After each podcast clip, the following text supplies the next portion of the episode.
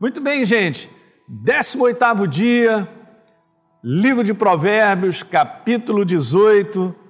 E nós vamos logo numa passagem que eu amo e que é muito legal você ter esse entendimento, porque isso aqui é verdadeiro, é a palavra de Deus para nós.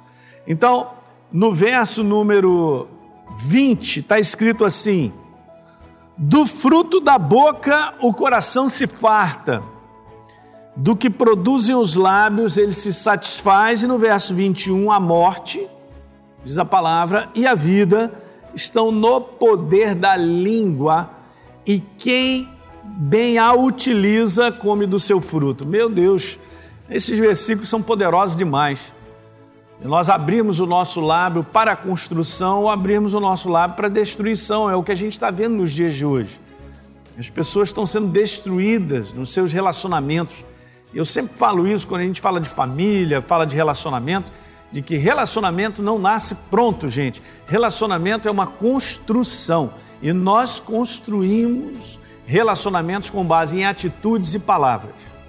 Então vamos ser coerentes nas nossas atitudes com base na verdade e também pedir a Deus a sabedoria das palavras certas, no momento certo, na hora certa, para edificação e não para derrubar. Porque aqui está escrito que eu vou acabar colhendo.